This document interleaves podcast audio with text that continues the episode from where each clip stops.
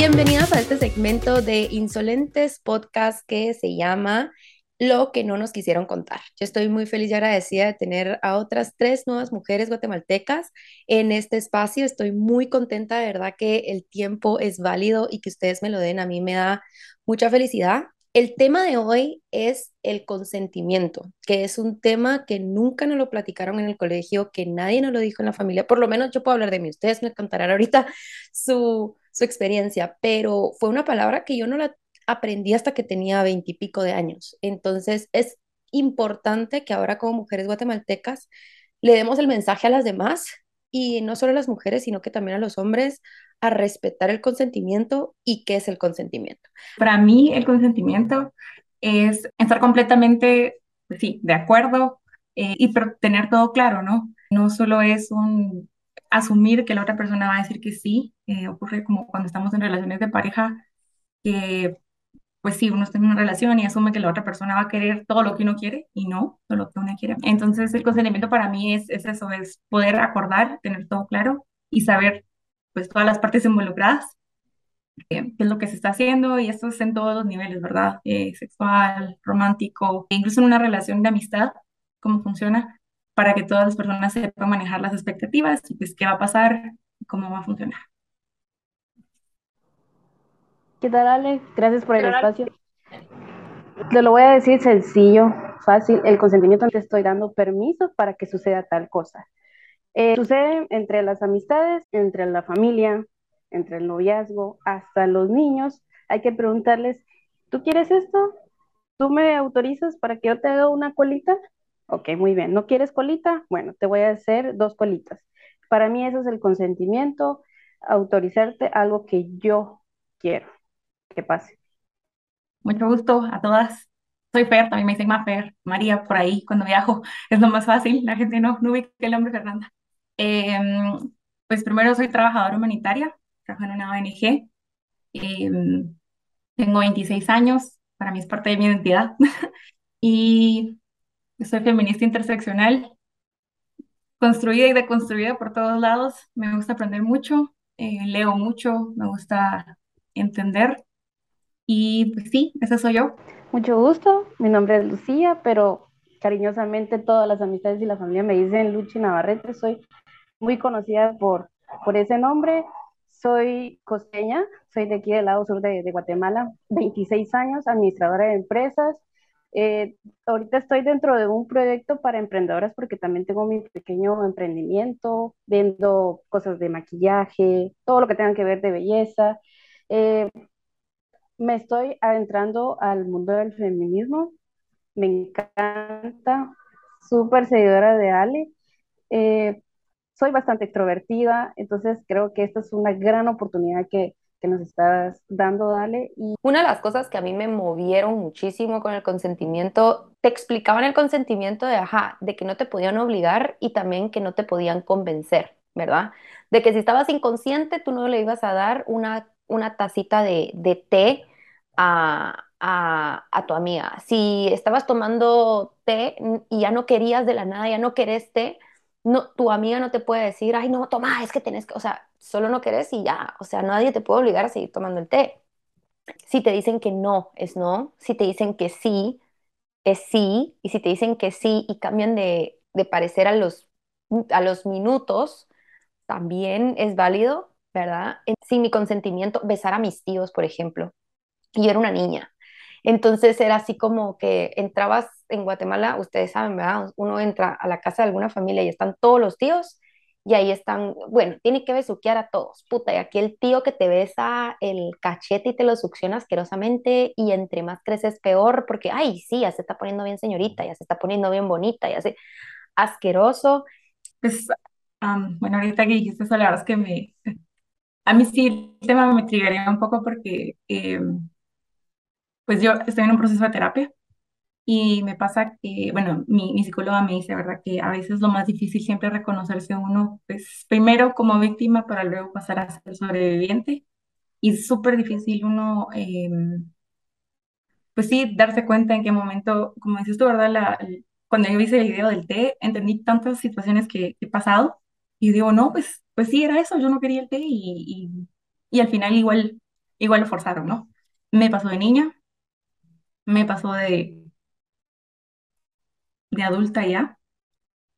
Todavía es un tema que estoy tratando, no ha sido fácil y ha tenido una repercusión muy grande, muy grave en la forma en que yo me relaciono pues, con los hombres, ¿verdad? Con mis parejas. Yo soy heterosexual. Entonces, em, pues sí, es, es difícil y, mm, y, creo que se toma, pues hay tantas cosas respecto al tema.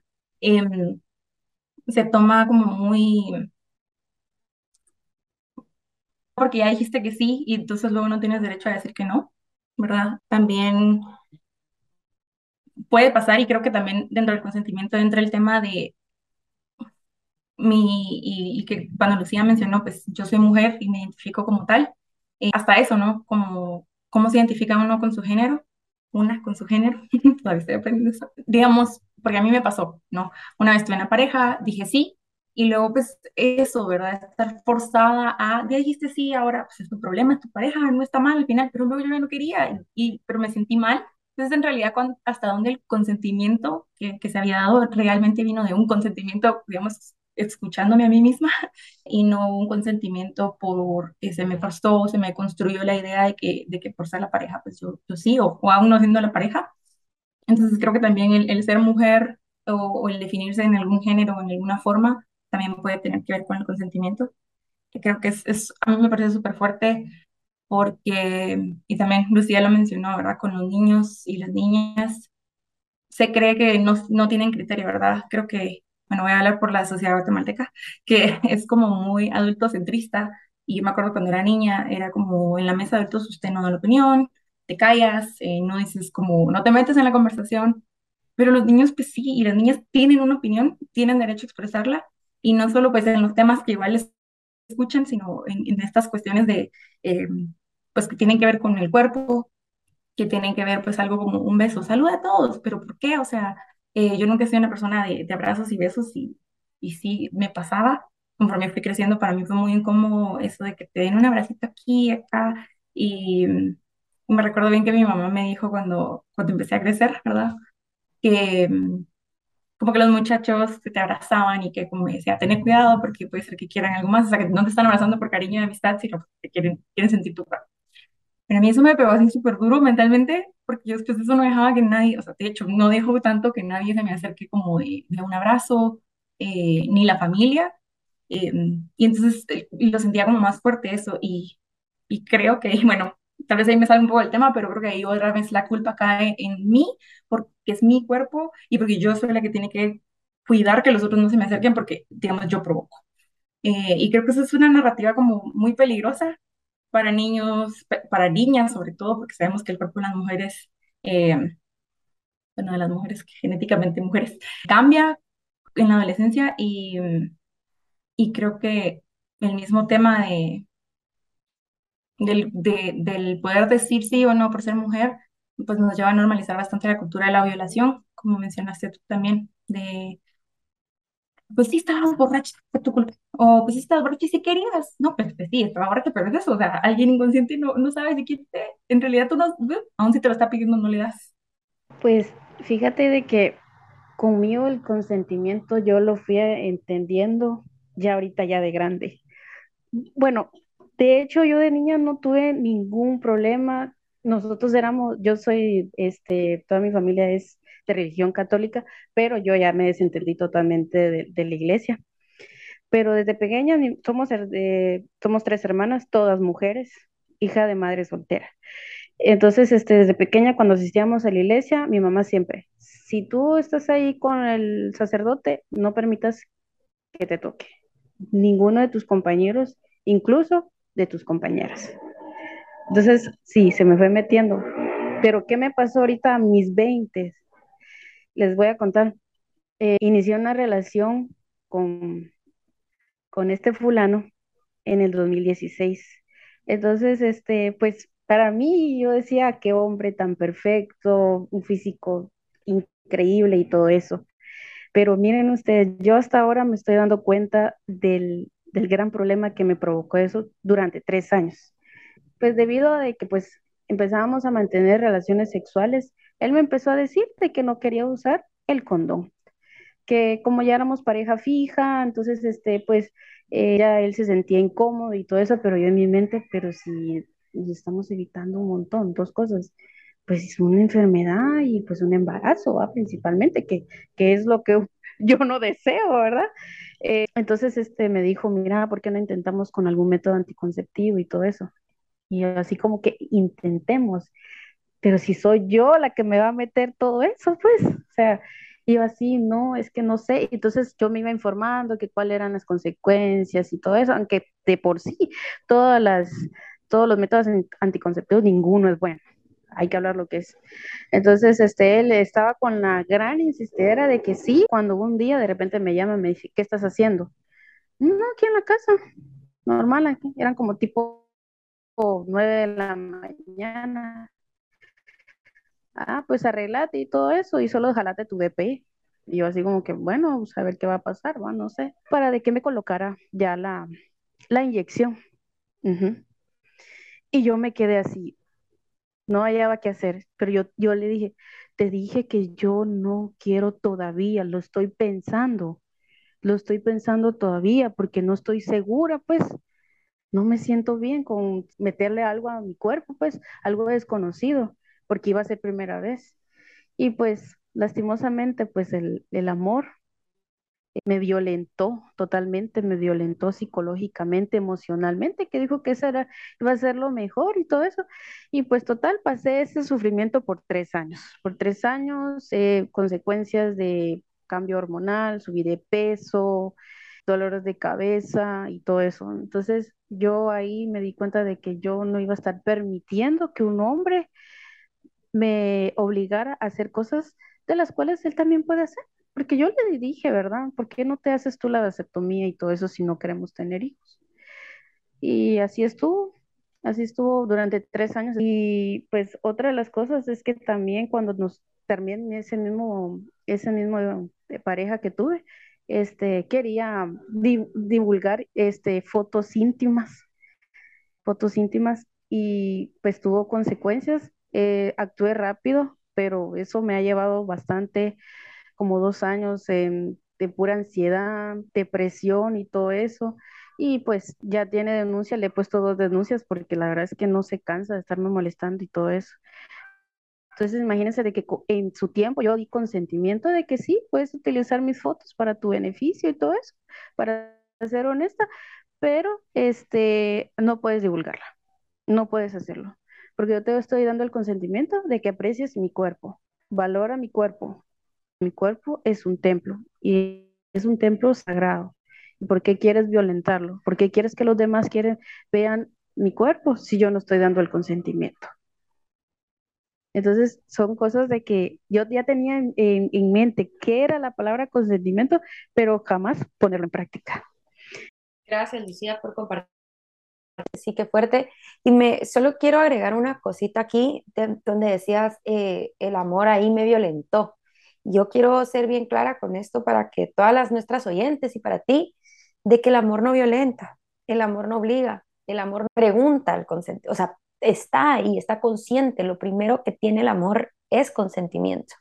Ya no te va a obligar a hacer nada. Yo eh, a veces me pasa, yo con todas mis parejas me ha pasado que yo tengo más deseo sexual que mis parejas. Y todas mis parejas en noviazgo han sido hombres. Todas. Yo nunca he tenido una novia. Y me ha pasado esto de así como, ay, madre, ya quiero, y, que sí, que no sé qué. Y todos mis exnovios, te juro, incluyendo mi novio, así como, no, mi amor, ahorita no. Y yo así como, la mierda. Basta, bueno, pues, ¿qué voy a hacer? O sea, ¿y qué voy a hacer? me explico, o sea, si es fácil, o sea, no es fácil y que uno, pero es tampoco una cosa que yo diga, no, pues ya tengo que violentar. Y solo porque sean mis parejas y solo porque sean mis novios no significa que me tengan que dar servicios sexuales, pues para eso me masturbo y ya, o para eso pago servicios sexuales y que me lo hagan y, y, pago. Entonces, pues igual te felicito por haber salido de esa relación, te felicito por haber denunciado, porque en, una, en un país como Guate es, es, es, complicado a veces, ¿sabes? Y nos da vergüenza y, y pensamos que somos las únicas y entonces, como que agarrar ese valor, no tener tal vez también la red de apoyo entre mujeres, que una dice, mano, por lo menos tengo a mi, a este, a este abrazadas de aquí, va. y, y pues no, seguimos construyendo eso. Entonces yo te felicito y qué pilas y estoy 100% segura que si en algún momento vas a traer a alguien en tu vida, va a ser mil veces mejor porque yo también estuve ahí y dije yo nunca más vuelvo a aceptar esto en mi vida, en mi corazón y, y yo me merezco disfrutar del amor porque eso pensamos, que eso me, me, me, me, me sonó mucho, así como el, amor me ganó. Eh, o el amor violentó y es así como, no, amiga, el amor es bien lindo, el amor se disfruta, el amor te entiende, el amor obviamente a veces se pelea uno y dice, puta, va, pero nunca hay viol- violencia en todo sentido, ¿sabes? Entonces, sí. Fer, ¿querías contar algo? Sí, em, ahorita que, que estaba hablando, no me vino a la, a, a la mente, pues es que a veces cuesta tener voz, porque aunque, y, y eso es como retomando un poco lo que había dicho antes ya, em, porque las parejas abusivas, de verdad, que son, eh, hay muchas dinámicas de poder y em, cuesta tener voz, cuesta con el paso del tiempo cuando uno ha estado en una relación, una mala relación eh, comienzas como a hacerte chiquitita, ¿verdad? Eh, pues la voz te va callando al punto de que ni una misma escucha lo que una quiere, no sabes reconocer en realidad cuando sí quieres, cuando no quieres, qué quieres. Y, mm, y, y- pues eso, entonces creo que en el consentimiento siempre va a jugar también un papel importante la relación que interna, cuánto me escucho yo, cuánto estoy dispuesta incluso a, aún si me, pues a mí me pasó, ¿no? Aún si esto me cuesta la relación, yo voy a decir que no porque no es lo que quiero. Y, y si no es lo que quiero, no, no me voy a sacrificar, pues sí, por un amor que en realidad es más ilusión que amor. Porque pues si no te quieren solo porque dijiste que no una vez o por algo que no te gusta, pues no te quieren. La cuestión del consentimiento del uso de condón, tendemos mucho a creer que, pues no creer, ¿verdad? Pero como que la idea se se siembra alrededor de no quiero tener bebés y las pastillas son la solución, pero luego em, pues se nos olvida, ¿verdad? Que las enfermedades de transmisión sexual también son fuertes y, y pues pueden tener consecuencias el resto de la vida, consecuencias muy graves, entonces pues que, que sí pasa frecuentemente y pues al menos con mi círculo yo he escuchado muchas historias. Eh, mis amigas pues también todas tendemos como eso, esta onda feminista y todo, y aún así a nosotras nos cuesta a veces esto, como decir, no, es que sabes que sin condón no, porque también no sabes cuándo tienes una pareja que en realidad te está mintiendo y tiene, resulta que tiene alguien más fuera, o, o quién sabe, porque ningún hombre te va a decir, ay, sí, yo, yo voy con las prostitutas y, y ay, vieras que, no, ¿verdad? Ellos no, no, no te dicen. Entonces, eh, pues es la, la mayoría, ¿verdad? No voy a decir que todos, pero podría decir que nadie va a decir como con bandera así de, uy, sí, yo voy. Y qué tal te, te, eh, transmiten una enfermedad y, eh, y bueno, no solo las prostitutas, la verdad que fea yo con mi estigma. También hay otras personas que podrían tenerlo. Entonces, yo no sé si todo el mundo, pero a mí me han convencido. Y es como, bueno, pues sí. Y, y pues no es ideal, ¿verdad? Convencer no es dar tu consentimiento. Y a mí me pasó una vez, mucha, yo estaba en Tulum, me conecté a un chavo en Tinder, no, fue en Bumble, una cosa así, guapísimo, y me recuerdo que lo vi, dije, wow, qué, qué guapo este hombre. Y la primera vez que lo veía en mi vida, nos cogimos en ese momento que lo vi, y a la hora ya nos estábamos cogiendo, y era esa cosa de, tenés condones, yo soy bien estricta con los condones, yo siempre he usado condón. Y yo puedo contar con mi mano con quienes yo me he cogido sin condón, literal, yo puedo contar y me he cogido un chingo, no crean. O sea, de verdad me he cogido, o sea, como a 100 personas, qué sé yo, pero con condón los tengo contadas, ¿ah? Entonces yo digo, él es el único hombre por el que yo he tenido relaciones sexuales sin condón y no me he sentido cómoda. No me sentí cómoda para nada. Dije yo, como que él me dijo, no, hombre, pero, y como que, te juro, como que me estaba besando y así. Y no, hombre, es que no uso condón porque yo estoy bien, hombre, y estoy clean, que no sé. Él ni me preguntó si tenía, si yo tomaba pastillas y así, porque yo no tomo pastillas. Yo no me meto nada porque detesto todo eso. Entonces yo por eso uso condón, por- entonces por eso yo soy bien estricta con el condón. Entonces en lo que me estaba besando, en lo que me estaba besando el cuello y él ya estaba desnudo, ahí fue cuando me la metió. Yo le decía como, o sea, como les digo, fue de lo más cariñoso del mundo, pero sí me sentí obligada porque él ya estaba ahí. Y esto también es parte del consentimiento, aunque tú estés siendo penetrada y en algún momento a ti se te viene a la mente que no quieres seguir cogiendo y que no quieres seguir siendo penetrada, vos tenés todo el derecho del mundo de decir, ok, ya no quiero. Y esa persona tiene que parar. Y si sigue, es violación. Y una cosa que quiero mencionar muchísimo es de lo de las parejas, que los novios y los esposos también violan, porque no somos ni de nuestros novios ni nuestros esposos. Y hay una situación también muy fuerte que es un tipo también de violencia que se llama stealthing, en inglés así se dice stealthing. Y es cuando están cogiendo con condón y sin tu consentimiento se lo quitan y siguen penetrándote. Yo, por ejemplo, yo con mi pareja, tenemos el consentimiento de ambos de que nosotros no tenemos relaciones sexuales con condón, pero como somos no monógamos, cuando cogemos con otras personas, sí tenemos que usar condón por cuestión de salud y regularmente haciendo, haciendo nuestros exámenes porque una nunca sabe, o sea, y el virus del papiloma humano es como, es peor que una gripe, pues, o sea, es tan común el VPH, por ejemplo, que nos puede dar cáncer a las mujeres, ¿sabes? Y a los hombres también les puede dar cáncer, les puede dar cáncer de pene, les puede dar cáncer de ano, les pueden dar verrugas y también es un, es un, es un, es un vergueo. Entonces, tenemos el consentimiento también de qué vamos a hacer si yo quedo embarazada en algún momento, si yo no uso eh, condón con él, si yo no uso pastillas con él. Entonces, también está la conversación del aborto, por ejemplo porque yo no quiero ser madre ahorita, ni él quiere ser padre ahorita. Entonces son esas conversaciones difíciles que se tienen con la pareja, que todas las parejas deberían de tenerlas y decir en dónde estamos parados, porque si yo quedo embarazada, yo abortaría. Y mi pareja en este momento me dice, ya lo hablamos y me dijo, por supuesto, lo que tú digas, lo que, lo que tú te sientas cómoda con tu cuerpo, porque la que gesta y la que va a parir sos vos. Entonces, pues tú decidís. Pero porque yo también me tomo esto, porque primero que nada, yo vivo en un país donde el aborto es, legal y seguro. Yo vivo en México. Entonces yo digo, bueno, ya no, si en algún momento voy a abortar, pues yo no tengo que esconderme y miro qué hago, pues, va. Igual si soy responsable porque miro mis días de ovulación y todo ese rollo, pero es algo que literal es con mi consentimiento y estoy muy a gusto con eso, ¿sabes? Entonces, no necesariamente todas las mujeres tienen que hacer lo que yo hago, pero sí les recomiendo muchísimo muchísimo siempre usar condón. O sea, porque el condón sí te salva de los embarazos, pero también te salva de un montón de ITS, las infecciones de transmisión sexual, que es buenísimo que nos vacunemos, por cierto, si pueden, hay alguna jornada en Guatemala que sean las vacunas del VPH gratis, pues de, de, verdad vayan, vacunen a las niñas desde los 10 años, por favor, porque igual va a tener vida sexual. La normalización de la violenta, cualquier tipo de abuso, ¿verdad? Cualquier tipo de de violencia para mí, primero, pero luego objetivizar bastante el cuerpo de las, de las personas que pueden ser sujetas de, de violación. Em, y, y, decir pues que es la culpa de ellas por, básicamente por existir, ¿no? Por tener el cuerpo, por vestirse tal forma, por estar en tal lugar.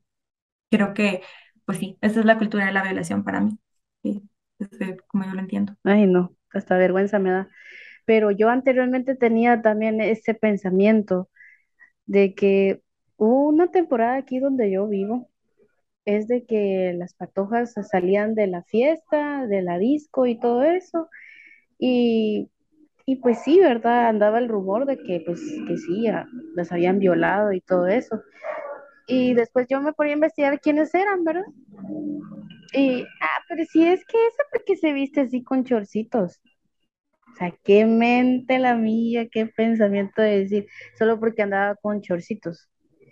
Pero si acaso una nena no se viste con, con vestiditos bien lindo y todo eso? Es una niña. ¿Cuál es la...? Eh, y, y, entonces van a decir, ah, es que porque es una niña y carga un chorcito, me anda provocando. La mentalidad de la mayoría de las... Yo no estoy diciendo los hombres, porque imagínense que hasta yo lo tuve, ese pensamiento de que la población guatemalteca tiene ese pensamiento, la mayoría tiene ese pensamiento de que porque están vestidas así o porque salen de noche. Han habido muchas violaciones durante el día.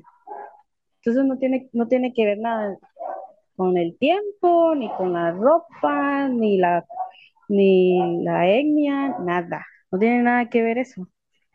Esa es la cultura que tenemos aquí, pues, lastimosamente como vivimos en una Guatemala tan patriarcal, tan machista, por eso es importante educar a nuestras niñas y a nuestros niños también, porque, ajá, que puede provocar una niña en un hombre. Y la pedofilia en Guatemala es fuertísima. Y hay unos casos espantosos en Guatemala. Y hay niñas de 13, 8 años. Ahorita acaba de haber un caso de una niña en Shela que quedó embarazada a los 8 años. ¿Y eso qué quiere decir? Que fue violación, obviamente. Entonces, Guatemala, que es, entre comillas, provida, que yo les digo antiderechos y odio hacia la mujer, porque cómo puedes obligar a parir, no me, no me, no solo, sino que también, qué horrible. Pero a ah, eso, ¿verdad? O sea, y, y, tampoco te eches la culpa, Lucía, porque todas hemos estado en ese proceso, nos hemos ido deconstruyendo de a poquito, hemos juzgado muchísimo.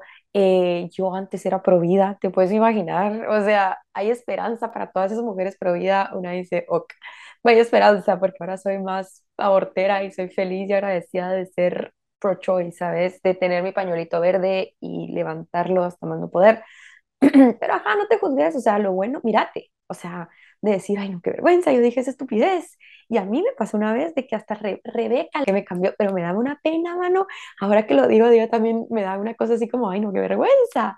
Pero ajá, es, un, es constante ir deconstruyendo de a poquito a poquito esos pensamientos y qué bonito vernos, pues, en ese proceso.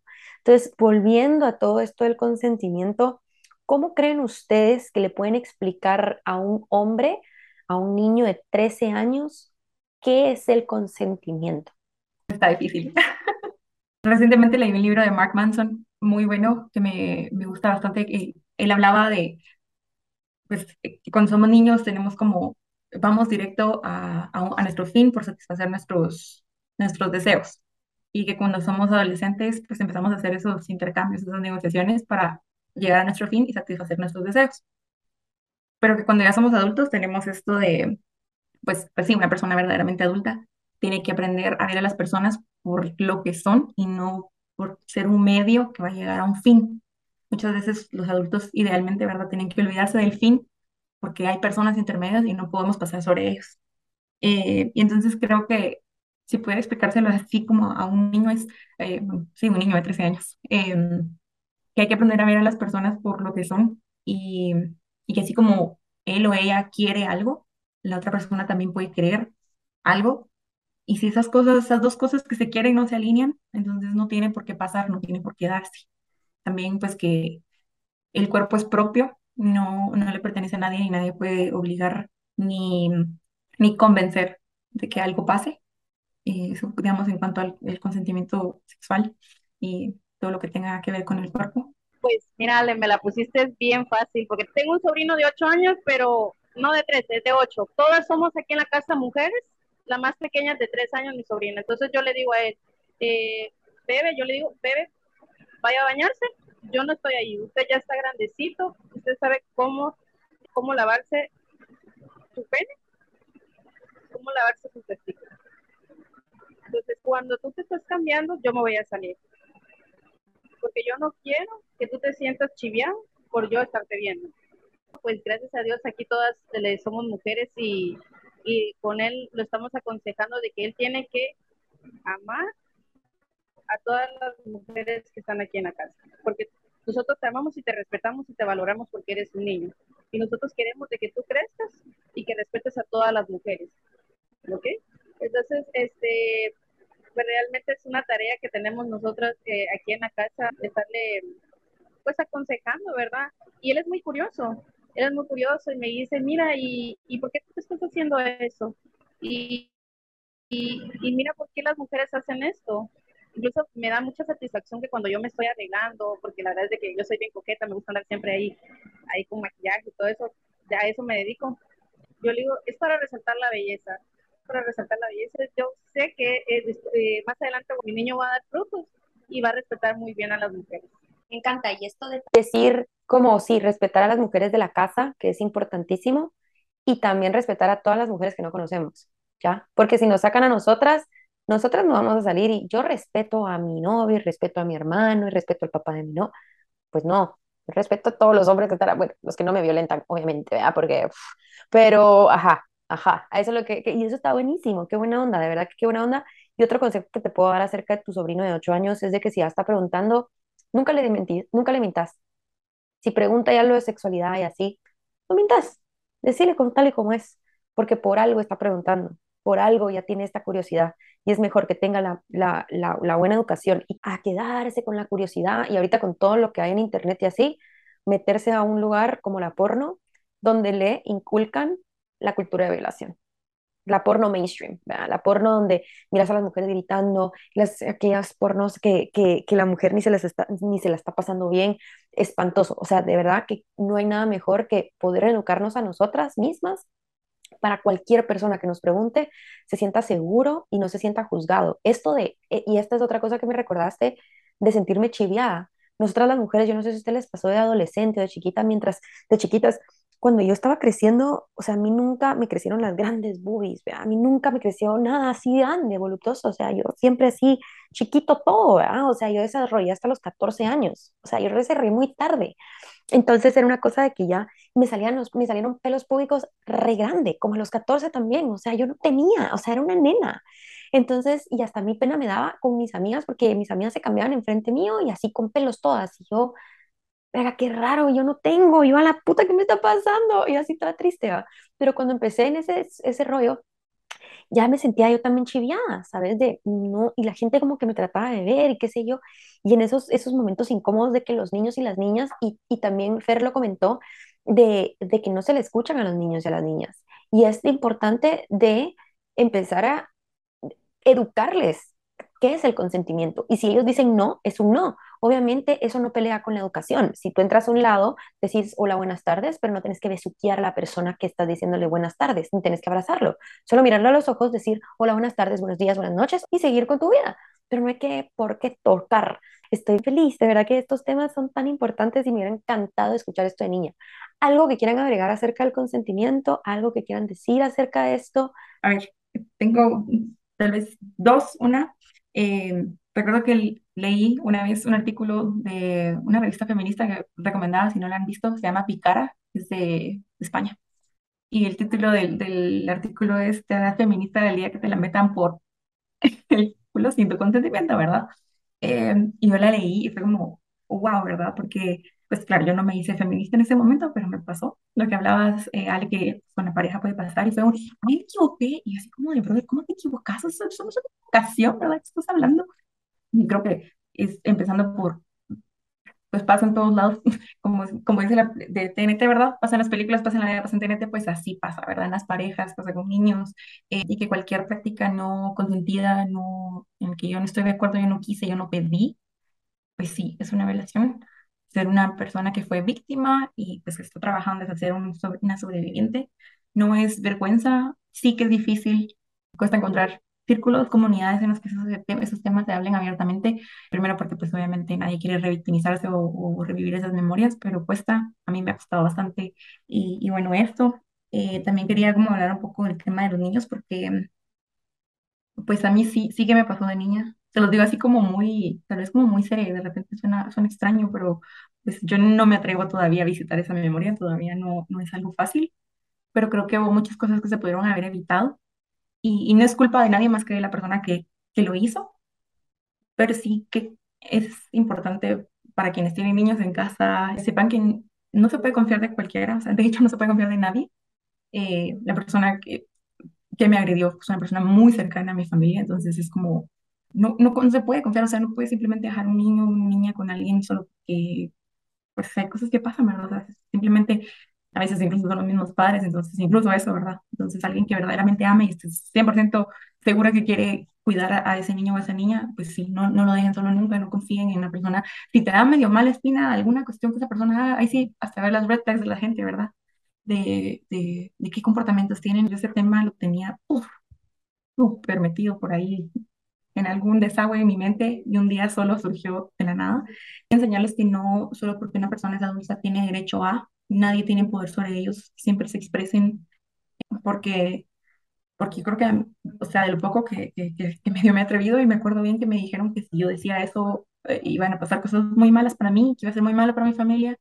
Yo no recuerdo exactamente las palabras, pero recuerdo el nivel de miedo que tuve. Yo nunca lo dije y seguramente por eso estaba por ahí guardada esa memoria muy, muy, muy guardada. Y, y sí creo que tal vez si yo no hubiera tenido tanto miedo en general en mi vida, en ese momento esa persona no me hubiera convencido que yo no dijera nada y tal vez se hubiera podido tomar acciones. de repente no se hubiera podido evitar, pero algo más hubiera pasado, hubiera habido alguien que me, que me defendiera en ese momento. Por eso es importante que los padres y las madres se eduquen desde ya y no confiar en nadie. Y a ver, esto que decías de que, ay, es que puede ser de que sea el familiar. A ver, estadísticamente son los familiares. Y eso está comprobadísimo, que son los familiares los que abusan sexual, sexualmente de los niños. Entonces puede ser el papá, el hermano, el abuelo, el tío. De lo, es de los más comunes. Por ejemplo, obviamente a veces se da en, en, un extraño, qué sé yo, pero estadísticamente comprobado que son los familiares del círculo que violentan más a, las, a los niños. O sea, hay un, hay un podcast que, que te lo recomiendo mucho, que igual sí te doy como un, tu, una alerta de que para las personas que han pasado por lo mismo que tú, eh, pues sí, puede detonarte ciertas cosas, entonces sí, mm, hacerlo a tu tiempo. Fue el primer episodio de Insolentes, de Hablemos de Abuso Sexual Infantil, y fue una locura, o sea, fue sigue siendo el más escuchado en todo Insolentes Podcast, sigue siendo el top one. Entonces te imaginas que sí es un tema de conversación. Entonces qué fuerte que desde niños empecemos a decirle no a nuestros papás, eventualmente vamos a decirle no a nuestras parejas, pues. Y es importante que nos respeten nuestro no, porque no es no, punto y final. Y si estás borracha, es un no. Y si es una niña, es un no. Y si es un niño, es un no, punto y final. Entonces, sí, gracias, gracias, gracias igual por compartir, porque Fer, yo sé que esto es un tema súper fuerte. Las futuras generaciones, las que vamos a ir creciendo, sean libres, sean libres, sean libres. Si ustedes dicen que no, es no. Si ustedes dicen que sí, pero la otra persona dice que no, es no. Así que simple y sencillamente, pues poco a poquito vamos a ir aprendiendo eh, lo que es el consentimiento y a nuestros niños, pues eduquémoslos, eduquémoslos para, para que ellos puedan decir que no. Mil gracias, chicas, de verdad. De verdad que esto es un tema que, que mueve, así que ya está, ya pasó. Seguimos platicando, gracias por su tiempo otra vez, de verdad que les agradezco muchísimo. Y sí, eso ha sido todo por hoy.